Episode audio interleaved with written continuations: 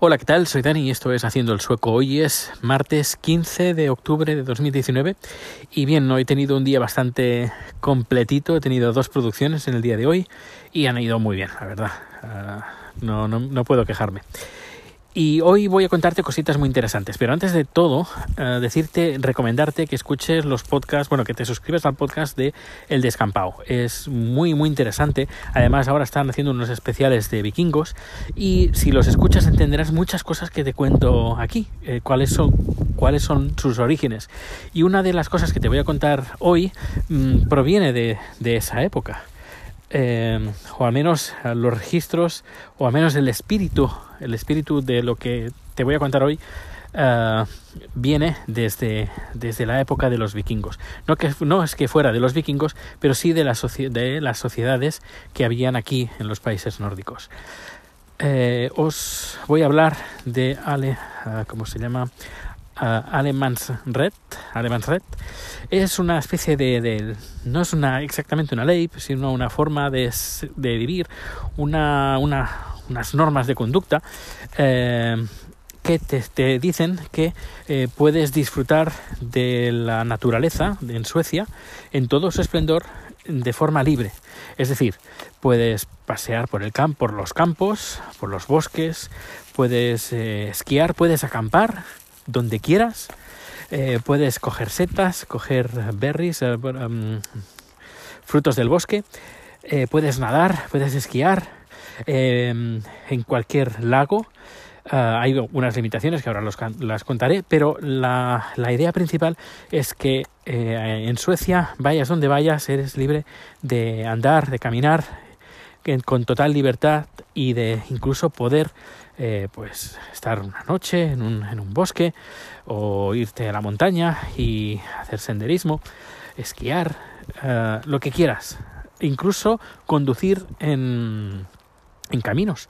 Lo único, pues claro, lógicamente hay que ser respetuoso con lo que te rodea, no destrozar las cosas, pero bueno, esto es de, ya es de sentido común. Y tiene, tiene algunas limitaciones. Por ejemplo, eh, eh, está prohibido ir uh, o pasear por lugares donde eh, que sean privados y que ponga que esté prohibido.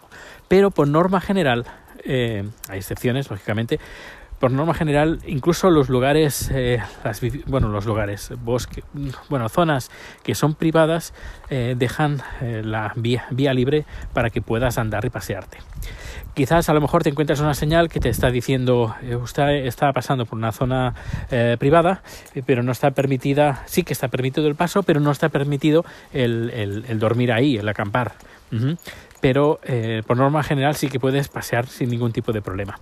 Eh, puedes, eh, como he dicho, mm, nadar en cualquier lago, lo único que te piden pues que no, um, no allanes pues la vivienda de nadie y que, por ejemplo, en cosechas, uh, que tampoco te piden que no no destrocen las, las cosechas. Y creo que hay un límite de 70 metros, es decir, que tienes que puedes ir con una distancia de 70 metros de los lugares protegidos. Pero por, por norma general, uh, podríamos decir que cada uno es libre de andar por, por donde quiera, uh, con excepciones, pero eh, con total libertad. Es más, hace un par de, no, hace más años, creo que hace cuatro o cinco años, ahora no recuerdo exactamente, pero Airbnb eh, hizo una campaña junto con la, con Sweden, con la oficina de turismo de, Su de Suecia, uh, donde eh, Airbnb eh, exponía los lugares más bonitos de, en la naturaleza de Suecia y donde podías acampar libremente sin tener que pagar nada. Y era, bueno, era curioso, más bien curioso. Decía lugares gratis que puedes ir eh, usando Airbnb. A ver, en una campaña de, eh, de marketing tanto para Suecia como para Airbnb. Pero bueno, era, fue curioso porque además la página web estaba bastante bien y podías ver lugares muy bonitos, montañas, prados, bosques, que, que, son emblema de, de, Suecia y que puedes ir ahí sin ningún tipo de problema a acampar y hacer vida, bueno, hacer vida, uh, un poco difícil hacer vida, eh, pero bueno, al menos disfrutar de unas vacaciones, por ejemplo, de totalmente libres. Eh, es interesante. Verdad es que interesante. No sé si en más, países funciona así, pero um, me gusta ese espíritu de, de libertad que, que hay, que hay aquí. Y insisto, he hablado del podcast sobre vikingos, pues si lo escuchas entenderás también mucho el, significado y el porqué de muchas cosas que, cuento, y entre esas, pues la que te acabo de contar. Ah, otras cosas también interesantes, creo que lo conté hace tiempo, pero bueno, voy a contarlo porque como ahora yo creo que viene al cuento em, sobre todo lo que ha pasado últimamente en estos días y en sobre en España, en Cataluña. Ah, aquí eh, es aquí en, Estocolmo, este caso, bueno, en Suecia en general, eh, cada, es, cada uno es libre de hacer eh, manifestaciones de las que quiera, de forma pacífica, sin ningún problema. la, la diferencia, en España también se puede hacer, pero en España hay que notificarlo, en España y en muchos países más, no es que sea España. En cambio aquí, en cambio aquí no, no es necesario. ¿Y eso cómo lo sé? Pues de una forma muy, muy sencilla. Yo quise organizar un, bueno, organicé un evento, una manifestación en apoyo a los que habían muerto asesinados en un ataque terrorista en Orlando. Y eh, yo con varios amigos y amigas, pues decimos, nos tenemos que, tenemos que hacer algo y porque en todo el mundo lo están haciendo, pues eh, Suecia también tiene que hacerlo. Y nada, nos, eh, nos organizamos y a mí dije, bueno, habrá que llamar y que habrá que decir a la policía que vamos a movilizarnos en. Selke Stories es una plaza, sería como Plaza Cataluña o Plaza Cataluña en, en Barcelona o la Puerta del Sol en Madrid. Es un lugar muy céntrico donde la gente se reúne, un punto de, contacto, donde hay eh, importantes estaciones de metro que comunican con toda la ciudad. Eh, pues bien, llamé a la policía, les dije, mire, que somos un grupo de personas que vamos a reunirnos y vamos a hacer una, concentración. Y la, chica, recuerdo que, se, rió, eh, escuché unas, unas risas de fondo y me decía, señor, usted no tiene que pedir permiso para hacer una concentración. Yo digo, no, pero no sé cuántos seremos, a lo mejor somos 10 como somos 10.000, no lo sabemos. Y dice, bueno, si ve que usted eh, pues va a mucha gente y que se, se, va a cortar alguna calle, pues nos, luego sí nos llama, vendrá alguna patrulla y les, les va a, dar soporte. Eh, les va a dar, no, no dijo soporte, pero bueno, que, que iba a cuidar de nosotros, la policía, eh, para que no hubiera ningún problema, que hubiera algún coche que nos quisiera atropellar o cosas así, cosas raras, la gente está un poco loca. Y eso también me, me recuerda cuando de las primeras veces que bueno, de los primeros años que estuve aquí, que me estuve pateando mucho la ciudad para buscar trabajo, etcétera, etcétera, y hacerme un poco, pues, pues el sueco. Eh, recuerdo en el centro, incluso ahora, eh, pero bueno, yo no, no, ando tanto por el centro. Bueno, por el centro donde la gente se manifiesta, en Story, por ejemplo, que es un lugar, como he dicho, que la gente se reúne ahí y organizan también muchas manifestaciones.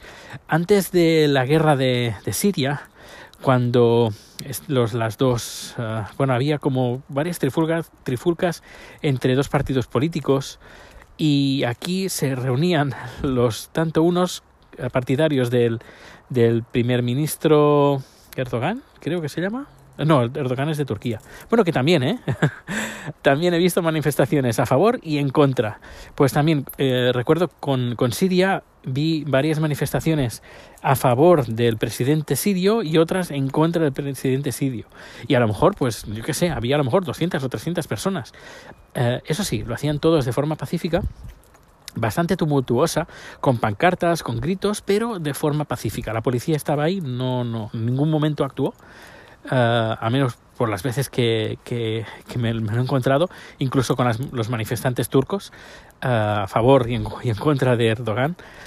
Y, y, bueno, pues uno puede estar a favor o en contra de lo que están diciendo, pero bueno, cada uno lo hace con, total libertad y con total, eh, con, total paz. Eso sí, claro, uh, no, no, no había violencia, porque claro, si empieza a haber violencia, pues claro, la policía pues va a actuar.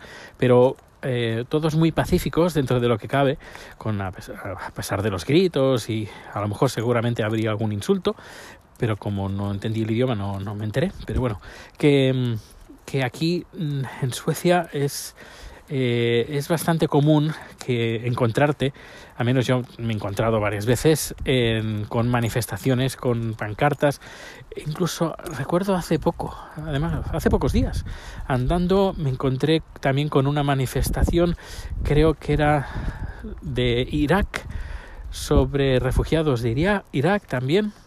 Ah, también eh, yo no lo he visto, pero sí que he visto eh, manifestaciones en los medios de del partido de la extrema derecha que se, se, manifiestan, además todos muy muy educaditos, muy calladitos, con pancartas, pero muy calladitos. Incluso hay una hay un vídeo en YouTube y creo que está en diversas redes sociales donde se ve una manifestación de, de, nazis eh, que se manifiestan y otros antinazis y que bueno se gritan unos contra otros pero de ahí no pasa.